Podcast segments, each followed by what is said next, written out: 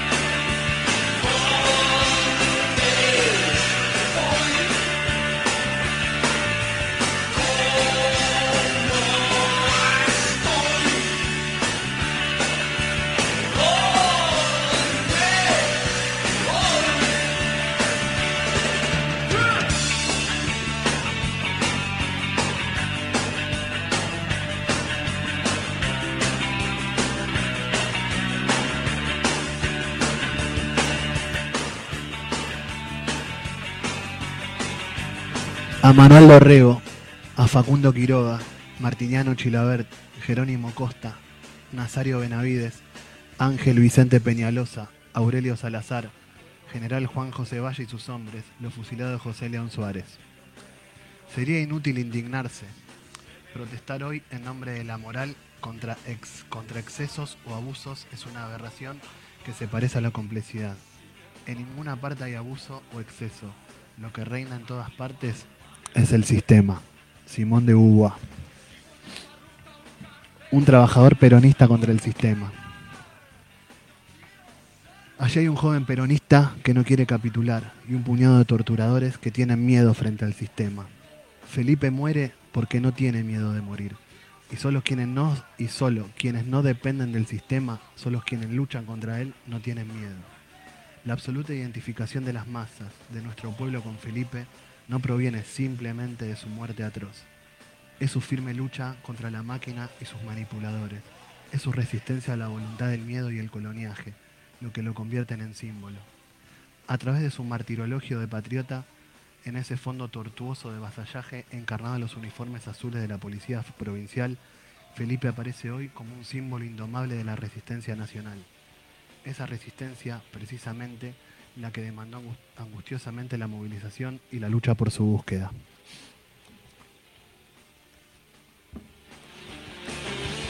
Como los viejos caudillos montoneros de la patria grande, nuestros montoneros de hoy, nuestros descamisados, se reconocen en cualquiera de los suyos, asumen sus ideales colectivos, no elevan funerales póstumos de recordación, convierten a sus muertos en banderas de liberación contra el sistema. Valle se muere en las ruinas de un sistema liberal que se derrumba, pero resurgirá una y otra vez como aquellos viejos caudillos cuando la bandera de la patria liberada flamee definitivamente en nuestra grande Argentina. Muy buenas tardes a todos los amigos, a todos los vecinos, a todos los oyentes de este programa querido de todos los miércoles a las 15 horas acá por nuestra radio hermosa de William Morris, la Radio Center, la 98.5. Estoy solito hoy, no solito, solito en, en la parte del estudio, digamos, en la puesta en el aire está mi compañero Fernando Fuseneco, el Peta Pucheta, que el próximo miércoles, Peta, o martes? 19 años cumplís. El próximo martes cumple 19 años operando en la Radio Center y lleva más de 26 años en, este oficio de operador de radio. Así que bueno, la semana que viene lo vamos a saludar como corresponde. Y lo que leía recién es un fragmento de, un libro, de un libro, de un libro entrañable, de un libro que se editó en el año 1965 a través de la Unión Obrera Metalúrgica, cuyos dos autores, bueno, em, merecen el mayor de los respetos por, su gran militancia que han dado para la causa nacional, que son Rodolfo Ortega Peña y Eduardo Luis Dualde, y el libro se llama Felipe Vallese, Proceso al Sistema, ¿no? Y bueno, ¿y por qué hablar hoy un poco de Felipe Vallese en este taco ralo, en este pensamiento nacional y cultura popular? Porque bueno, el lunes se cumplieron 59 años de su desaparición, ¿no? Felipe Vallese, bueno, uno quizá lo, si estás escuchando, has visto quizá muchas unidades básicas en tu barrio o en algún lugar, o banderas de agrupaciones que se llaman Felipe Vallese, pero sí, bueno, ¿quién fue Felipe Vallese? Y bueno, como en este programa tratamos de, de generar esta cultura popular, esta conciencia, y a veces no hay que dar por sentado que todo el mundo sabe todo, sino que, bueno, tratar de, de, contar la historia de estos compañeros, sobre todo que fueron muy anónimos y gente común, ¿no? Me parece que lo que de lo que venimos haciendo en el programa es de resaltar los valores militantes de los compañeros comunes que luego pasan a ser, digamos, compañeros en nombre de banderas a través de su de su martirologio o de, o de sus muertes, ¿no? Em, también quería saludar a, mis compañeros que hoy no pudieron venir, a Charlie, a Mondoglio, que bueno, que está abocado a otra tarea militante, está terminando de la edición de un libro que, bueno, que vamos a sacar dentro de poco, que fue algo que, que venimos pariendo hace más o menos un año, que estamos preparando un librito para, para generar los debates que, que necesitamos en el movimiento nacional. Y bueno, y mi compañero Ale Fernández, que, bueno, hoy lo fui a ver a la casa, al, verdadero Taco Ralo, ahí a, a Ituzaingó.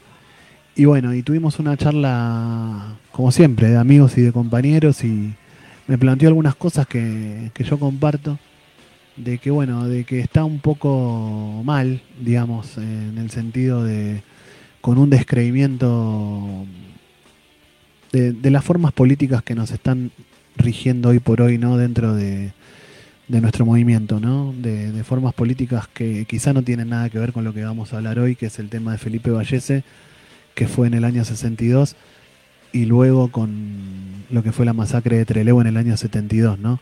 Con esas militancias abnegadas, con esas militancias por la camiseta, como llamamos nosotros.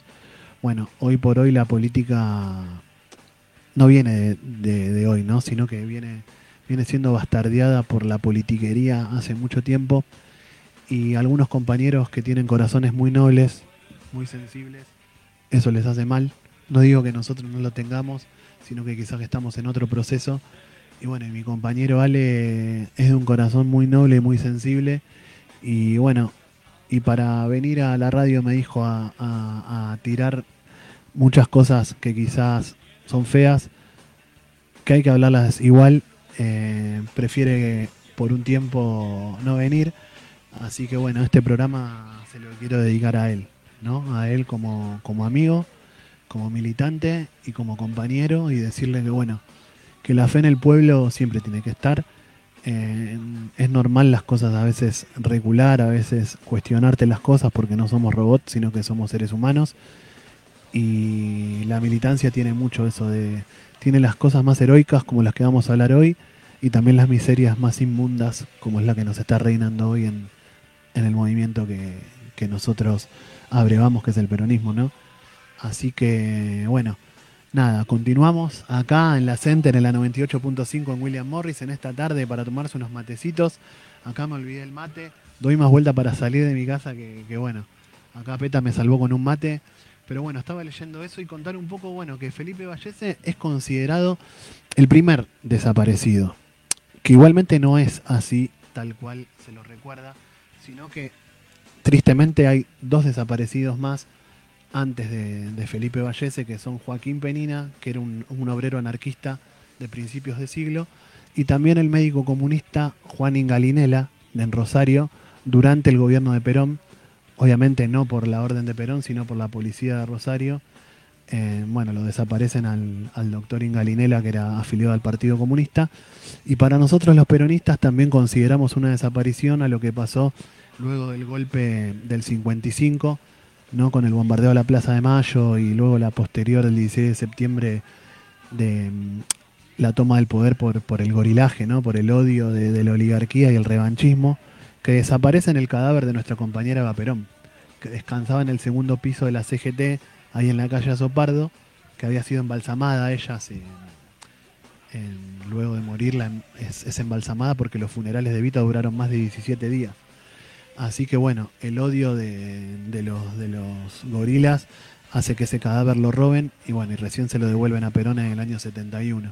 Así que la consideramos como la primera desaparecida y Felipe Valles era un, obrero, ¿no? Un obrero joven, un obrero que había ingresado a trabajar en una fábrica metalúrgica en el barrio de Flores, en la calle Caracas 940, que daba la fábrica de él, que se llamaba TEA, Trefilación y Esmaltado de Alambre. Una fábrica chiquita, pero que bueno, que entra muy jovencito y al toque eh, es elegido delegado por sus compañeros de fábrica. También Felipe obviamente en esa época, siendo muy jovencito, ya empezaba a militar en lo que era la juventud peronista de ese momento, ¿no? Que no era la juventud peronista que explota después del Cordobazo, la juventud peronista de los 70, sino que era una proto-juventud peronista que se juntaban generalmente en la calle Corrientes y Esmeralda, ahí en Capital, en, la, en las vitrinas de los periódicos, ¿no? En esa época los diarios iban escribiendo las noticias con, con tiza bueno, las nuevas noticias. Y bueno, entonces los compañeros, qué, qué, qué épica que era esa época, ¿no? Entonces los jóvenes peronistas se juntaban ahí y capaz que uno iba y pegaba una foto de Vita en la cartelera del diario La Nación. Entonces esperaba que venga un Contrera y la arranque. Y ahí, bueno, se trenzaban a trompada, pasaban esas cosas, pero, pero bueno, se empezaban a juntar ahí y Felipe Vallés es parte de esa generación de, de, la primera juventud peronista, junto con cuadros de la talla de Gustavo Rearte, del hermano de Rolando, de Embar El Cadri, de mm, Tito de Vilacqua, de Jorge Rulli, de un montón de compañeros que eran muy jovencitos y que bueno, que sentían al peronismo bien adentro porque habían sido los únicos privilegiados en esa primera década del peronismo. Y bueno, y después ya terminando el secundario y todo eso, dicen, bueno, vamos a militar por, por lo que creemos. Y había dictaduras o gobiernos pseudo-democráticos como el de Frondicio, como el de Ilia, que si bien ganaban por las elecciones, pero el peronismo estaba proscripto. ¿Qué significa que estaba proscripto? Que estaba prohibido, o sea, se iba a elecciones, pero el peronismo no se podía presentar. Entonces era media fraudulenta esa democracia. Y estos compañeros, bueno, empezaron a luchar y se dieron cuenta de que, de que el sistema era mucho más que, que impedir la vuelta de Perón. El sistema era cambiar de raíz un montón de injusticias y volver a tener un montón de derechos que se encarnizaban en la figura de Perón. Pero veían que para volver a traer a Perón, la violencia del sistema iba a haber que oponerle la violencia del pueblo, ¿no? Em, hoy por hoy nos suena muy, muy, muy lejano pensar esas cosas, pero pensemos que Perón estuvo 18 años sin poder regresar a la Argentina, el partido mayoritario de nuestro país prohibido, ¿no? Hasta estaba prohibido nombrarlo. Entonces la gente decía, bueno, ¿cómo hacemos? Están los militares, están los policías, y bueno, a esa violencia vamos a ponerle otra violencia, la violencia de los de abajo. Y bueno, y Felipe Vallese se empezó a organizar con esos compañeros y bueno, participa de la toma del frigorífico Lisandro de la Torre en el barrio de Mataderos.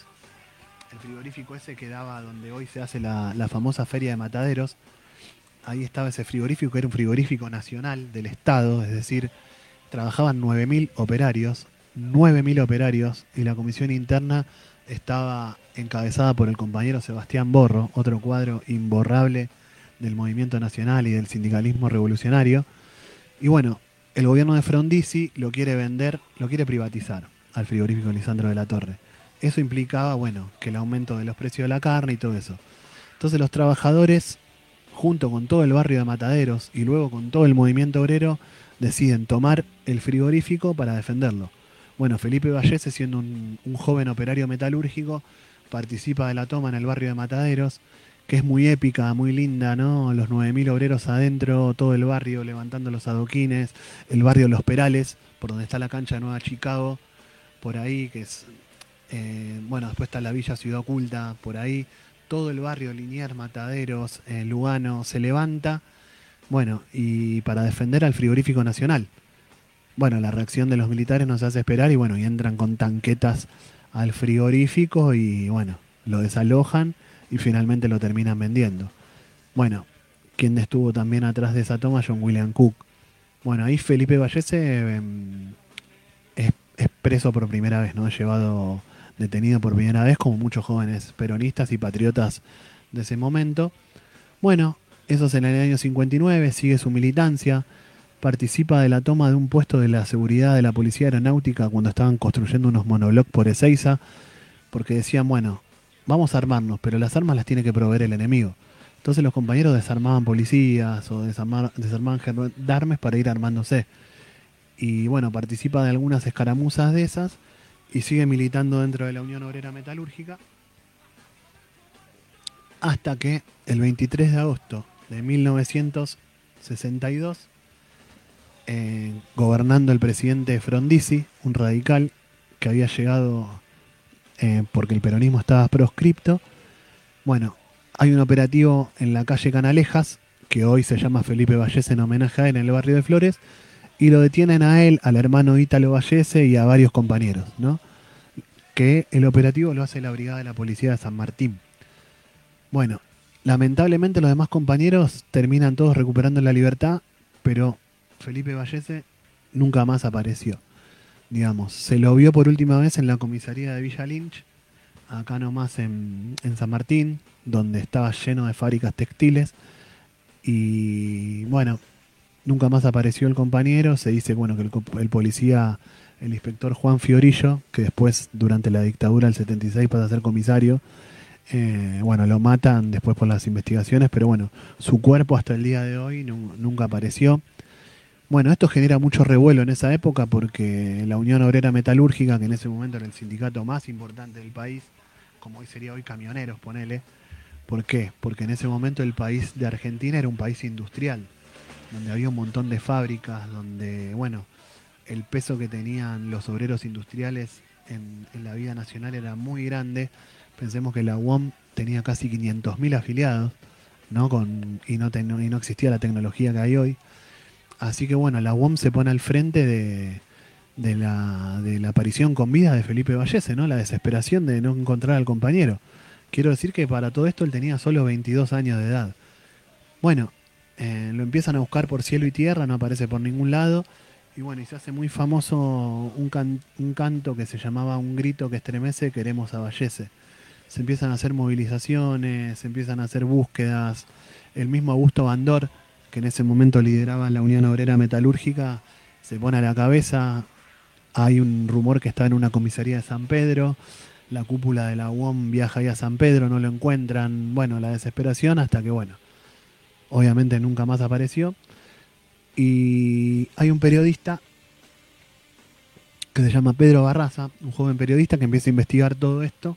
Bueno, y descubre todo el periplo que hizo Vallese nunca logra dar con el, con el cuerpo, pero hace una investigación muy importante. Como todas estas historias medias trágicas, eh, Pedro Barraza también es eh, muerto por la AAA en el año 74 debido a la investigación que realiza, también por el matador de Felipe Vallese, que es el policía Juan Fiorillo. Pero bueno, la investigación de Barraza eh, no, queda, no es en vano, sino que estos dos intelectuales comprometidos con la causa del pueblo, que son Rodolfo Ortega Peña y Eduardo Luis Dualde, em, a través del pedido de Bandor y de la escriben el libro Felipe Vallese, Proceso del Sistema, basado en la investigación que hizo el periodista Barraza. Y bueno, es el libro que tengo acá, que lo muestro ahí a la camarita, que, que es muy, muy hermoso y muy épico el título como la época, ¿no? Se llama proceso al sistema, ¿no? Y como lo que leí recién de, citando a Simone de Beauvoir, ¿no? Que era la esposa de la compañera de vida de Jean-Paul Sartre, ese intelectual francés que también se puso al servicio de las causas del tercer mundo, prologando el libro de, de Franz Fanon, un argelino que se llamaba Los Condenados de la Tierra, ¿no? Y Sartre escribe en ese prólogo que, que, le daba, que le daba asco lo que hacían los franceses con los argelinos, ¿no? Y que el sistema era el que tenía la culpa de todo y de que para que los franceses, que cuando un argelino en su país mataba a un francés estaba haciendo justicia. Había que decir eso en esa época, más siendo francés. Pero bueno, las atrocidades que hicieron los franceses en Argelia fue terrible, como las atrocidades que hicieron la oligarquía en Argentina también acá fueron terribles. Así que nada, el título me parece que, habla un poco, ¿no? Que no, no es solo Vallese, no era solo Perón, no eran solo los compañeros, era un sistema, como sigue siendo hoy, un sistema que está armado, ¿no? Con todos los engranajes para perpetuar la desigualdad, para perpetuar la, la insolidaridad, para perpetuar los valores que nos quieren imponer los, los dueños de todo y que nosotros somos los dueños de nada, pero que tenemos dignidad, tenemos que pelear. Así que, nada, le pido a mi compañero Peta Pucheta que vayamos a escuchar un temita que se llama em, Un grito que estremece, que es de Daniel De Vita y es medio como un, un, un rap que está muy bueno y, habla de Felipe Vallese. Así que bueno, vamos a escuchar ese tema y se lo quiero dedicar, como ya dije, el programa a mi compañero Alex Fernández y también al periodista Pedro Barraza, que también, como todo lo que hablamos en este programa, solo vive en la memoria de los que los recordamos. Vamos al tema, Peta.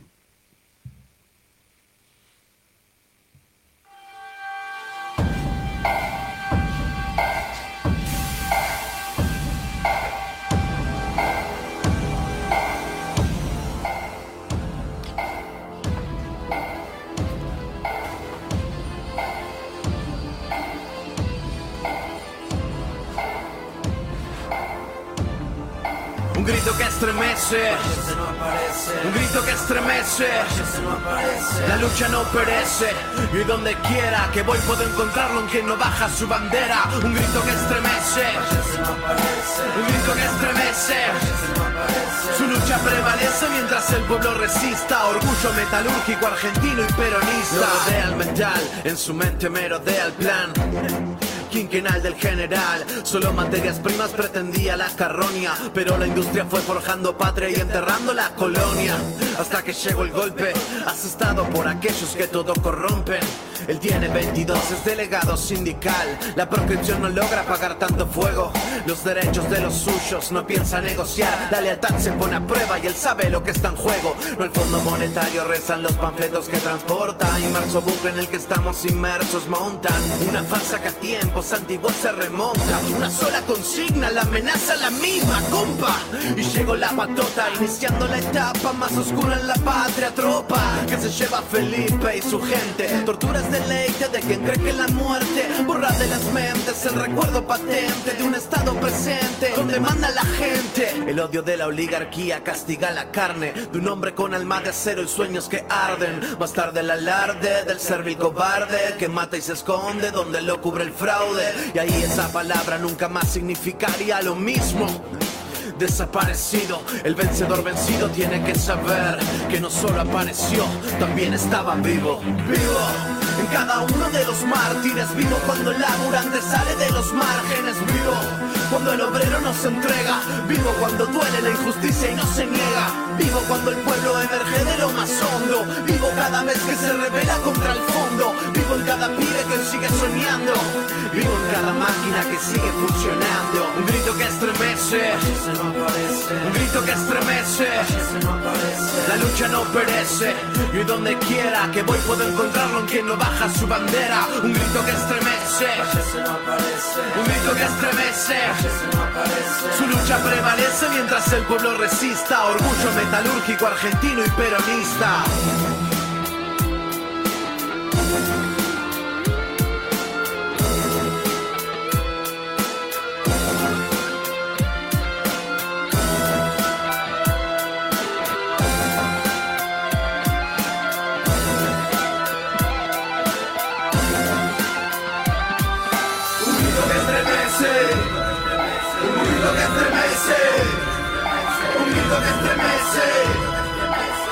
metalúrgico argentino y peronista.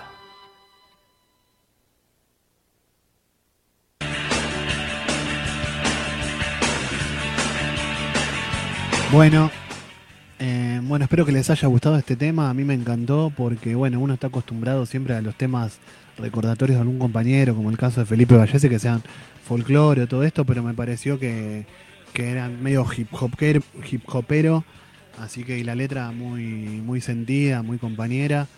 Así que bueno, me, encantó compartirlo con, toda la audiencia. Les cuento que estamos acá en el programa Taco Ralo, ¿no? Pensamiento Nacional y Cultura Popular. Hoy estoy yo solito, mi compañero Charlie y mi compañero Ale. Bueno, ya expliqué que por distintos motivos y diligencias hoy no se pueden acercar al programa, pero su espíritu compañero y patriota está acá conmigo.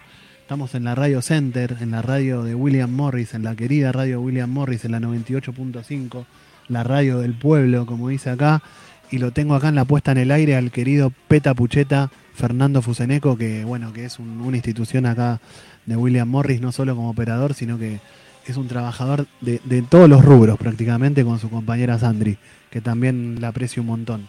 Así que bueno, del año 62, si me permite la audiencia, vamos a pasar al año 70, del año 62, como bien digo, si me permiten, los oyentes, vamos a pasar al año 72.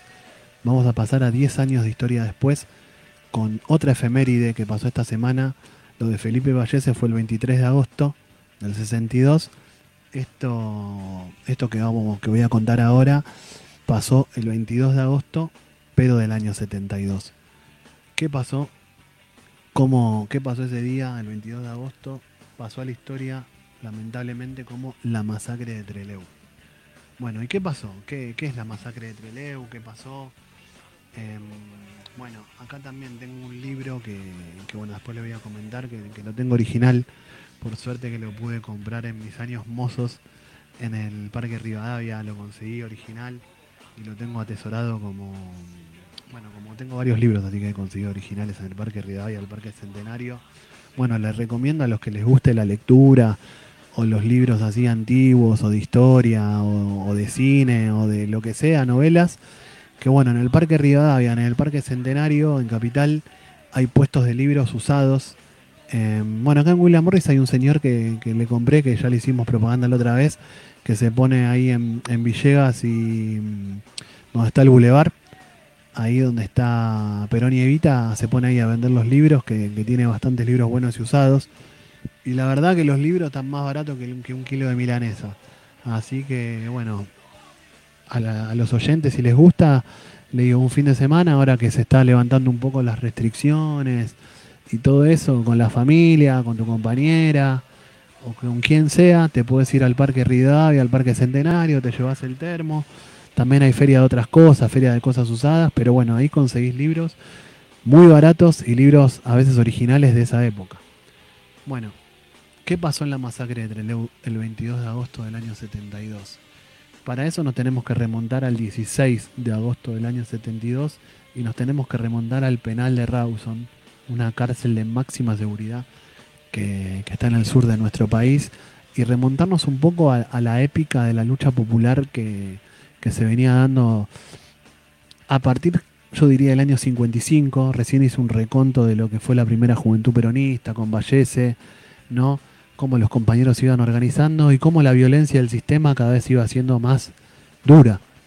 En el año 66, 1966, que el otro día un compañero de la fábrica, que el gordo Gustavo, que le estaba haciendo el trabajo a, a su hijo Agustín, que está en el secundario, le habían dado para estudiar los 70, y bueno, él me llamaba a mí para preguntarme y me decía, che, Piraña, Fíjate lo que hizo Onganía cuando asume el gobierno en el año 66.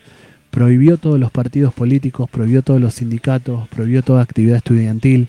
Bueno, la noche de los bastones largos, eh, célebremente recordada cuando la policía de la Guardia de Infantería de la Policía Federal con esos bastones largos ingresan a la, a la Universidad de Buenos Aires, a la Facultad de Ciencias Exactas, que queda hoy donde está el INDEC, ¿no? Ahí en la manzana de las luces, quedaba ahí, bueno, y lo sacan a todos los compañeros a los palazos. Bueno, y eso lamentablemente generó una fuga de cerebros, como se lo conocen muchos intelectuales, muchos investigadores, y no era una facultad de filosofía o de ciencias sociales como vos decís, bueno, ahí son todos comunistas. No, era la facultad de ciencias exactas, ¿no? Donde se investigaba, donde se estudiaba matemática, física, química, biología, entran a esa facultad ya con el gobierno de Onganía a los palazos y bueno, porque esto Onganía tenía la idea de que bueno, todos eran comunistas, todos eran peronistas, entonces voy a pensar en este país, ¿no? Así que bueno, ese gobierno dijo, bueno, venimos con, con objetivos pero no plazos. Digamos, Onganía se pensaba quedar como 20 años, imagínense para la juventud de ese momento, para los trabajadores, para nuestro pueblo, decir, bueno, tenemos una dictadura que, no se quiere ir más. Bueno, ¿qué hacemos?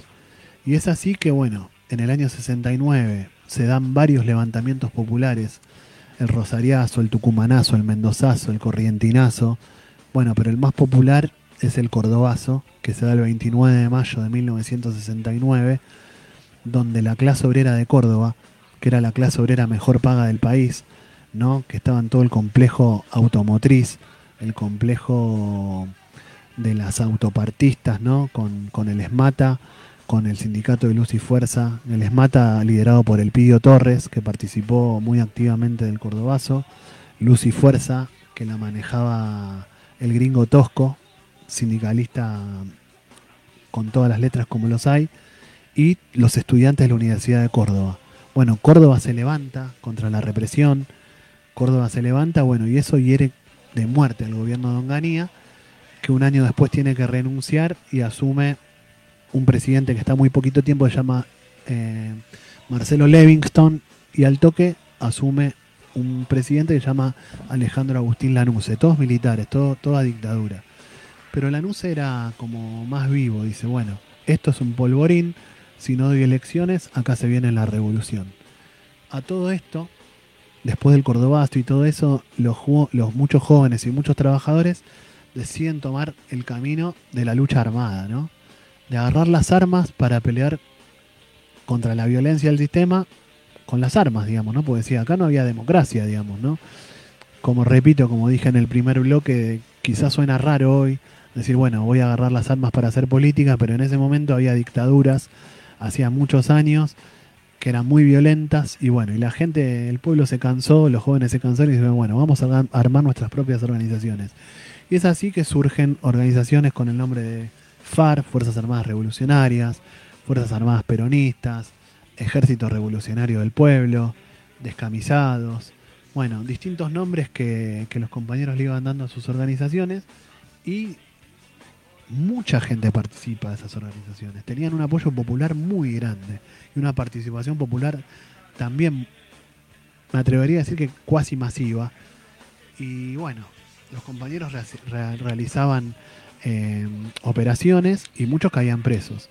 Bueno, muchos de estos compañeros estaban en el penal de Rawson para el 16 de agosto de 1972. Y también justo que lo había nombrado a Tosco, Agustín Tosco también estaba preso con estos compañeros, siendo sindicalista, no siendo de una organización guerrillera. Bueno, ¿cómo es? Los compañeros empiezan a planificar una fuga, una fuga masiva, ¿no? Dentro del penal de Rawson había eh, compañeros de conducción de las organizaciones armadas. Puedo nombrar a Mario Roberto Santucho del PRT, del ERP. Puedo nombrar a Marcos Osatinque de la FARC y a Fernando Vaca Narvaja de Montoneros, ¿no? Y empiezan a, y había más de, más de 150 presos políticos ahí en Rawson y empiezan a, a pergrenear una fuga, ¿no? Que en un comienzo recae en Marcos eh, ¿no? De la FARC como, como el planificador de esta fuga, ¿no? Bueno, y ahí se dan charlas, se dan mateadas, ¿no? Entre los presos políticos de las distintas agrupaciones. Y bueno, una anécdota muy linda de esa época también, de ese momento, es que los compañeros, ya cuando tienen más o menos armado el plan de fuga, le dicen al gringo Tosco, a Agustín Tosco, bueno, gringo, te venís con nosotros. Y Agustín Tosco le dice, no, muchachos, yo no puedo irme con ustedes porque yo soy un sindicalista reconocido, yo no puedo pasar a la clandestinidad porque mi tarea es, digamos, legal, digamos, ¿no? Yo soy el secretario general de Luz y Fuerza de Córdoba. A mí, si tengo que salir, me tienen que sacar mis compañeros trabajadores. Pero voy a colaborar en todo para la fuga para que ustedes se puedan ir. Bueno, es así que empiezan a armar un montón de, Piensen en Rawson ahora, que es un lugar medio inhóspito. Imagínense en el año 72. Bueno, los compañeros de las organizaciones armadas empiezan a, a, pensar el plan de fuga. Decir, bueno, qué difícil escaparse en el medio de la Patagonia. ¿A dónde vamos? Bueno, y no es que se le ocurre em, primero alquilar una avioneta, ¿no?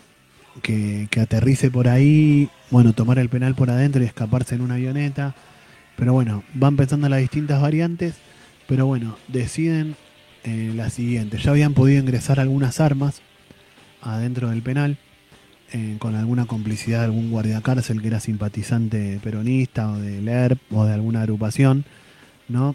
Eh, logran ingresar algunas armas y también dicen, bueno, ¿cómo hacemos para escaparnos? Porque ponen una vez que estamos fuera del penal, estamos en el medio de la Patagonia, en la estepa patagónica. Bueno, y no se les ocurre mejor idea, imagínense la logística que tenían los compañeros, siendo todos menores de 30 años, estamos hablando, ¿no? Las conducciones de tanto de las agrupaciones eh, guerrilleras. Se les ocurre decir, bueno, otros compañeros van a subir a, un avión que va, que va a venir de Buenos Aires a Treleu, ¿no?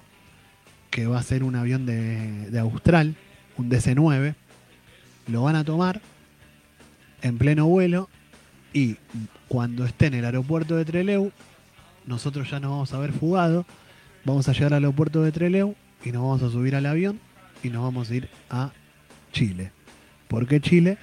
Porque en el año 70 había ganado el gobierno de la Unidad Popular de, Chicho Allende, de Salvador Allende, que era del Partido Socialista, estaba el Partido Comunista gobernando, la vía chilena al socialismo se llamaba. Entonces, bueno, era una bocanada de aire fresco que teníamos del otro lado de la cordillera con el gobierno de Salvador Allende. Que bueno, va a durar muy poco después porque el 11 de septiembre del 73 da el golpe Pinochet. Miren qué poco tiempo de una cosa a la otra, estamos hablando de, meses de diferencia. Pero bueno, entonces dicen los muchachos, vamos a, hacer, a tomar un avión y lo vamos a hacer aterrizar entre Leu y bueno, y va a pasar lo que tenga que pasar. Bueno, el día 16 de agosto es el día que, que está planificada la fuga. Había compañeros afuera del penal con camiones, porque había más de 150 presos políticos, iban saliendo por orden de jerarquía, primero la comandancia, luego los intermedios, todo hecho en, las reuniones asamblearias que había ahí, cada uno tenía un número y sabía que tenía que salir primero, segundo, tercero. Pero bueno, los compañeros logran tomar el penal, salen a la calle, pero los compañeros que estaban afuera con el camión, bueno, el avión viene de Buenos Aires, los compañeros que venían ahí también lo toman, no tiene ningún problema, aterriza entre Leu. Eh, el avión estaba tomado. Pero los compañeros que estaban con los camiones, que tenían que, ir a, retirar a todos los compañeros en esa fuga cinematográfica, entienden mal la señal, obviamente que no había celulares en esa época ni, ni nada, aparte en el medio de la nada, entienden mal la señal y los camiones se retiran, piensa que, que la toma del penal es fallida. Entonces, bueno, sale primero la comandancia, se van en unos autos y cuando sale el resto de los compañeros, em, bueno, los camiones nunca llegan.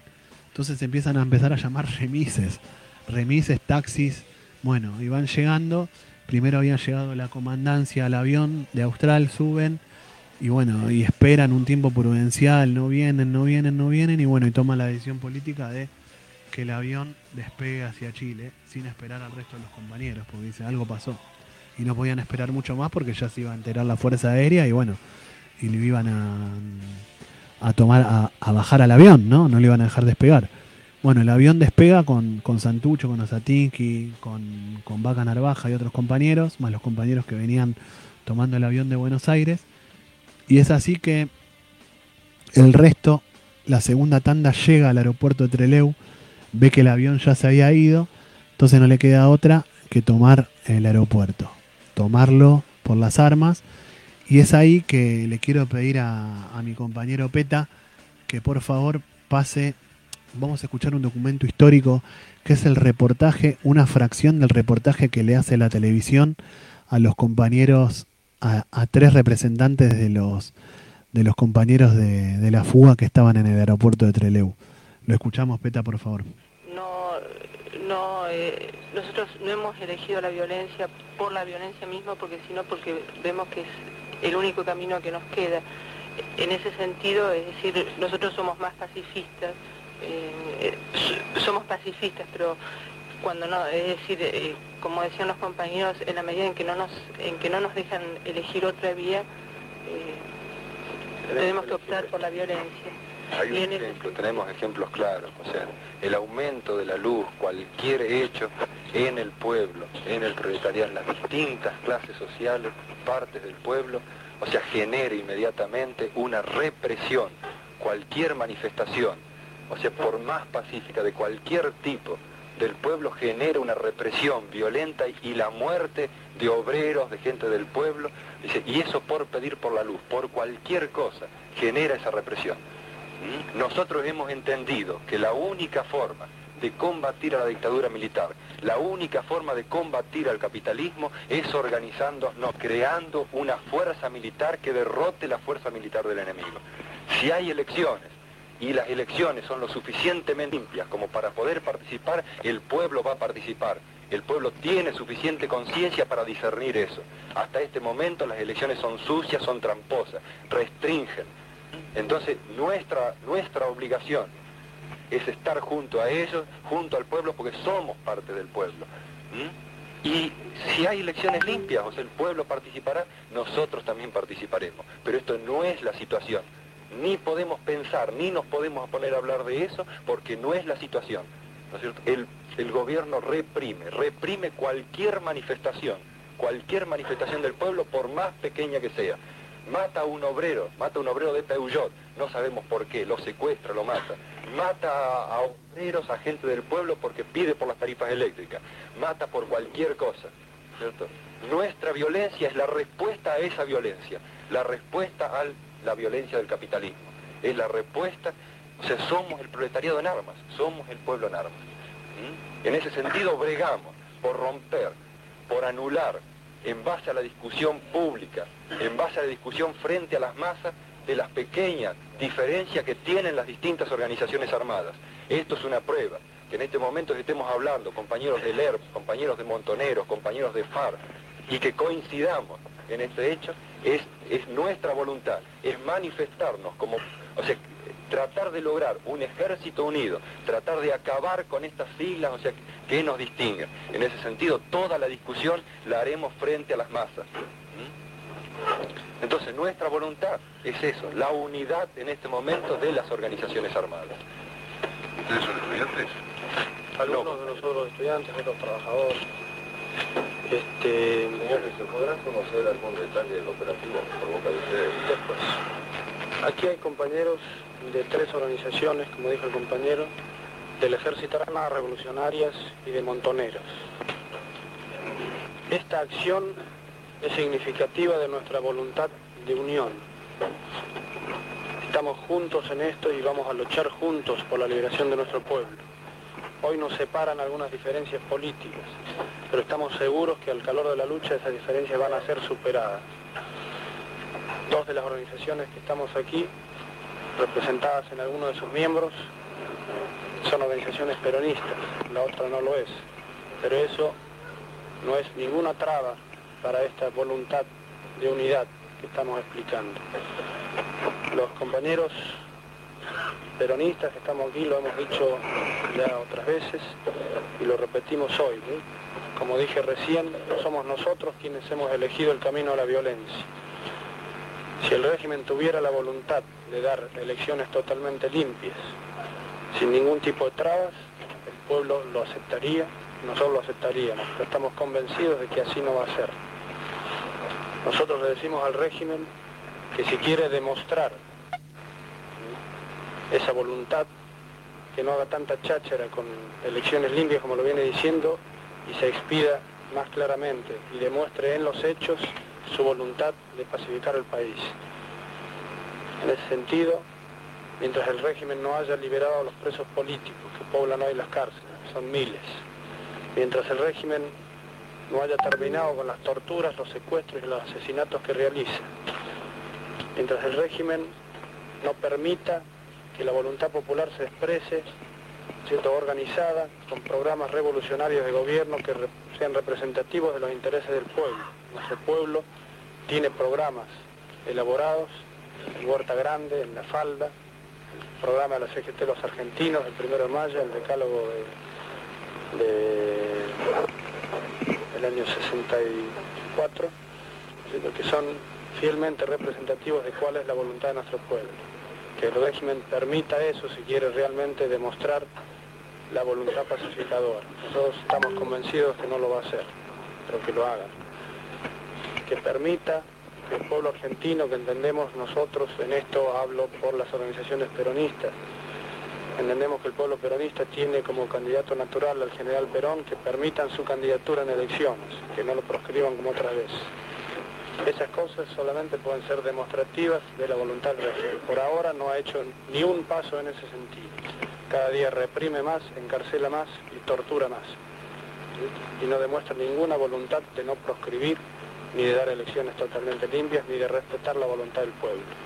Por eso, así como nuestro pueblo lucha en las calles, ante cualquier atropello del gobierno de la represión, nosotros también que somos parte de ese pueblo, cada día somos más y más organizados, y los hechos lo demuestran así, nos vamos estructurando, vamos combatiendo y formándonos como un ejército popular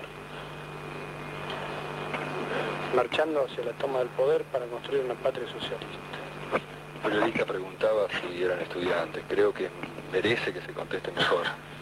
Eh, aquí hay compañeros que creo, como decíamos que somos parte del pueblo, creo que la composición social de los 19 que estamos acá también evidencia eso. Acá hay compañeros obreros, o sea, tucumanos, trabajadores de la zafra, compañeros campesinos, compañeros intelectuales compañeros obreros industriales. Esa es la composición social de los 19. No son estudiantes, en su totalidad. Nada más.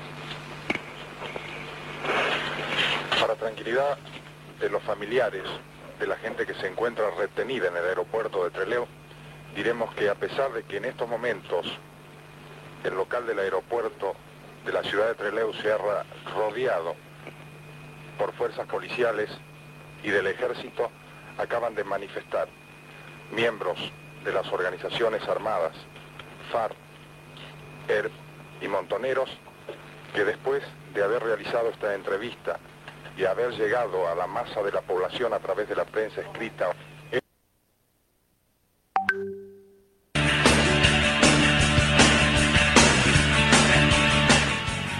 Bueno, Gracias, Peta. Bueno, ¿qué, qué, documento histórico? Recién hablábamos con Peta fuera del aire de, esto. Fue grabado por la televisión pública argentina en el año 72, en vivo en el aeropuerto de, de Treleu, cuando estaban los 19 compañeros tomando el aeropuerto.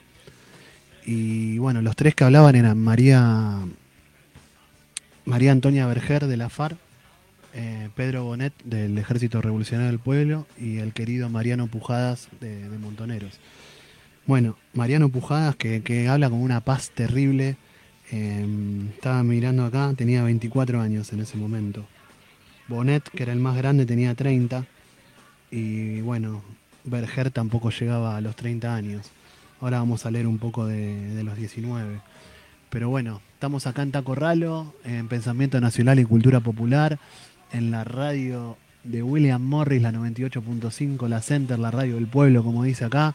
Bueno, y quiero mandarle un saludo a un compañero que me puso muy feliz que está escuchando el programa, al compañero Claudito Benítez, alias Fashion, alias Moda, un obrero de envase del plata, un prensero ejemplar, un compañerazo con unos valores, con un corazón inmenso, así que le mando un saludo acá a Fashion y bueno, y a, todos los compañeros de Envase del Plata que son mis compañeros.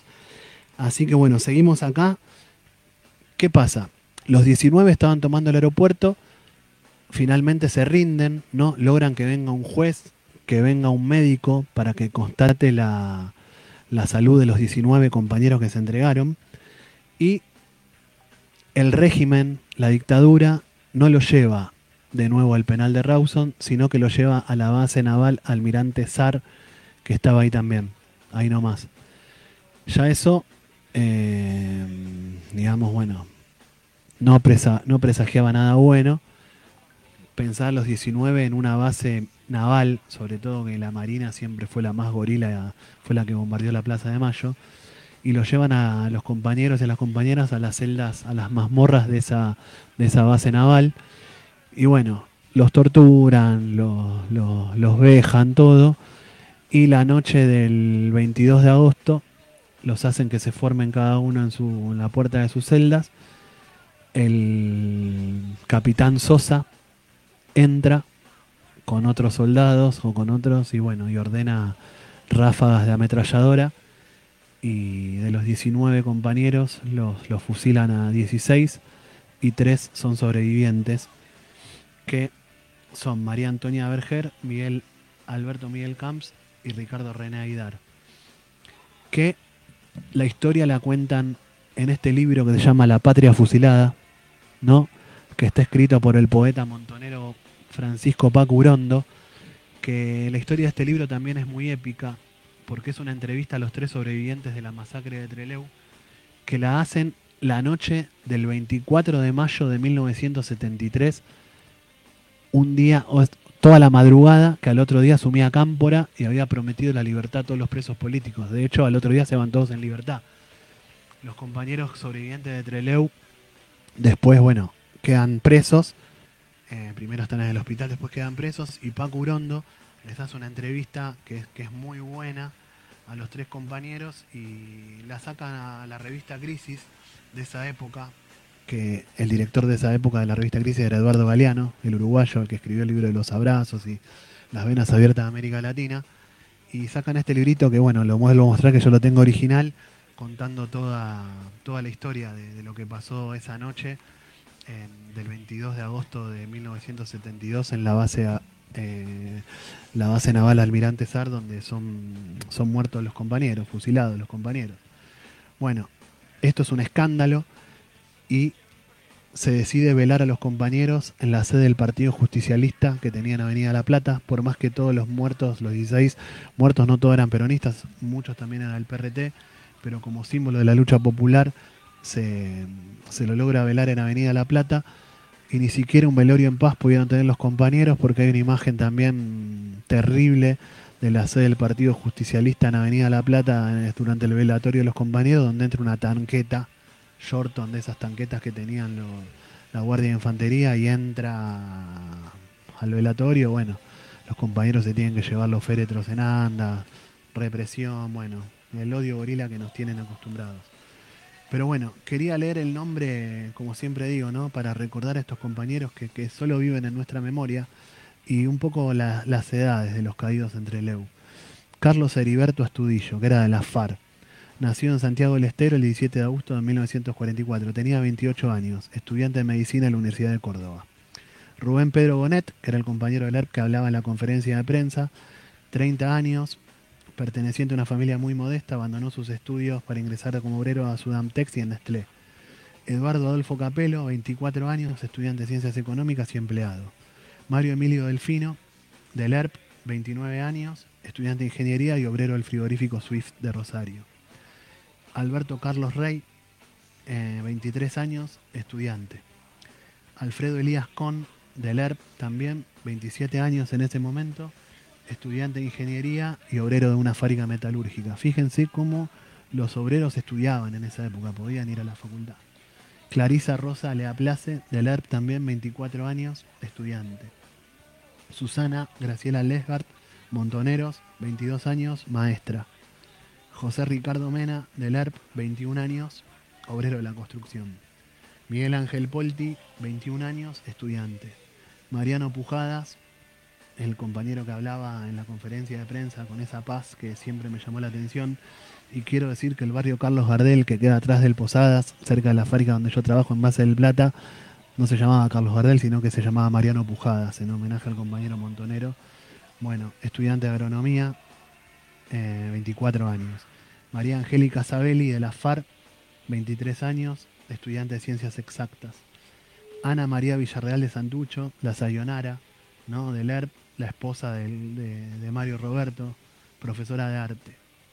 Humberto Segundo Suárez, campesino, cañero, obrero de la construcción y oficial panadero. Tenía 25 años cuando lo matan. Humberto Adrián Toschi, 25 años, estudiante, y Jorge Alejandro Ulla, maestro. eh, maestro y también trabajaba en una fábrica metalúrgica, 27 años. Así que esos son los 16 mártires de Treleu. Ya se nos está terminando el programa, pero bueno, em, quiero decir que, tanto Felipe Vallese como los héroes de Treleu siguen viviendo en cada militante que no se arrodilla ante el poder, ante el sistema. Ni ante el sistema de los enemigos, ni ante el sistema de los que están dentro de, la estructura del peronismo y que nos quieren callar y que nos quieren nos quieren bien, bien, bien eh, que seamos ovejitas, ¿no? Y que no opinemos. Bueno, nosotros no venimos de ahí, nosotros somos trabajadores, nosotros tenemos criterio propio, nosotros nos nutrimos de la sangre de Vallese, de los héroes de Treleu. Así que nada, saludar a toda nuestra audiencia, decirle que este programa se llamó Taco Ralo, Pensamiento Nacional y Cultura Popular. Hoy estuvimos eh, recordando la historia de Felipe Vallese y la historia de la patria fusilada, los mártires de Treleu. Gloria a todos los compañeros, gloria y honor a todos los compañeros que cayeron anónimamente por una patria justa, libre, soberana, por la patria socialista. Gracias, Peta. Nos vemos la semana que viene.